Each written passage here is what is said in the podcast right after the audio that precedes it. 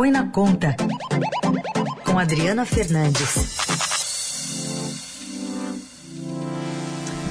Tudo bem, Adri? Bom dia. Bom dia, Carol. Bom dia, Raíssa e os ouvintes da Rádio Dourada. Bom dia. Bom, chegou o dia, então, em que teremos a instalação da Comissão Especial da Reforma Administrativa, finalmente? Finalmente, o presidente Arthur Lira está prometendo para hoje a instalação da comissão especial, designação do relator e votação do presidente da comissão. Esse é um passo importante, Carol Heissen, mas vem aí um pouco é, atrasado e, com, e, mostrando ainda muitas dificuldades para o, a, a reforma administrativa ganhar força no Congresso Nacional. Ela tem muitas resistências, inclusive de parlamentares da base do governo, que vem em risco é, dessa, dessa pauta impopular atrapalhar nas eleições do ano que vem. Bom, e uh, apresentar, iniciar os trabalhos não quer dizer que eles vão chegar a um bom termo, né, Adri, pela experiência de outros temas que a gente já teve? Com certeza, como a gente viu na reforma da Previdência, é preciso construir esse caminho para a votação do projeto. Uma, da, uma das propostas dos líderes, dos líderes da Câmara, né, apresentadas ontem para o presidente Arthur Lira, é votar primeiro um projeto que regulamenta o teto do funcionalismo público, é, principalmente os chamados penduricários, que são aqueles benefícios que acabam ficando fora do teto do funcionalismo. Hoje, o teto é o salário dos ministros do Supremo Tribunal Federal, de R$ 39.300, e acaba que muitos uh, servidores, membros de poderes que ganham mais do que esse, esse teto acabam burlando isso com esses benefícios que não, que não entram no teto, que não entram no cálculo do teto ficando no que no jargão aqui de Brasília se chama abate-teto.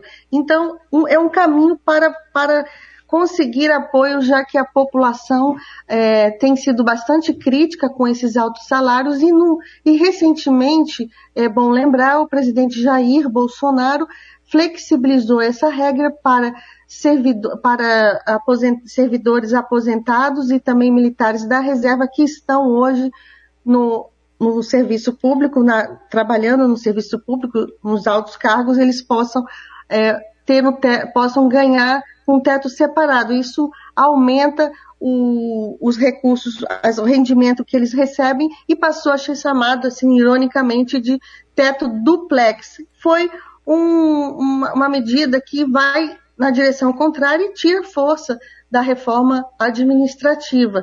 Mas o, o, o, o mercado financeiro continua animado né, com esse andamento das reformas, é bom, mas é bom ter aí um pouco de cautela. Bom, Adri, começando os trabalhos hoje, há uma previsão de algo sair, especialmente até o fim do ano, para não apertar tanto a questão do calendário eleitoral?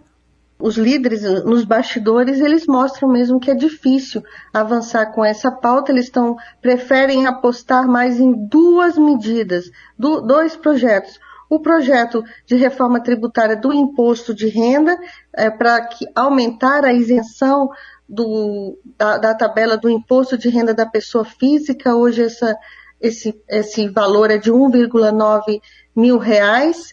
E também aprovar o REFIS, o, refin, o programa de refinanciamento das dívidas das empresas. Esses dois projetos devem ganhar força, como eu comentei aqui na segunda-feira, e vão uhum. competir com a reforma administrativa. Mas o presidente Lira quis dar esse sinal para o mercado, instalando a comissão, e vamos ver como o debate se avança. O certo é que as resistências são grandes e elas partem também da base governista, que o próprio ministro da Economia, Paulo Guedes, já admitiu que a reforma tributária é mais fácil de aprovar do que a reforma administrativa. Ela já chegou mais é, menor né, do que previa a equipe Sim. econômica quando preparou o projeto e deve aí sofrer mais desidratação no, no Congresso. O ponto que muitos economistas é, se perguntam é se vale a pena aprovar uma, uma reforma uh, tanto escopo e sem apresentar uh, um debate no Congresso Nacional. É, e o próprio Guedes disse, né, que espera de três a quatro meses estar aprovada tantas reformas administrativa e tributária, né, no Congresso. E, claro que é uma previsão Esse... ali muito de retórica, né, Adri? É, essas previsões aí a gente já viu, Carol, que não que é bom não contar com elas, né?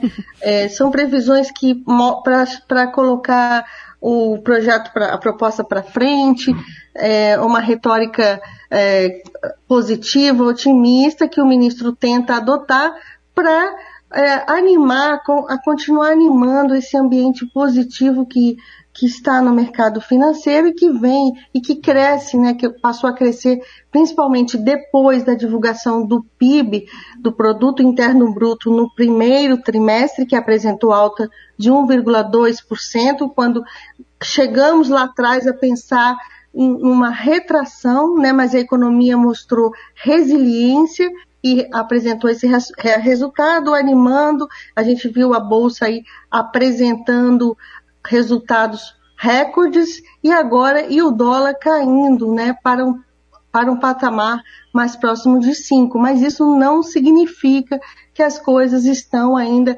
resolvidas, que estamos caminhando para uma, um momento de recuperação mais forte e consistente, porque essa recuperação vem, é, ela acontece sem contratação de mais empregos na economia brasileira. Esse é um ponto de fraqueza nesse momento. Muito bem. A Adriana Fernandes conosco aqui nesta quarta-feira. Sexta a gente volta a se falar. Obrigada, Adri. Obrigada.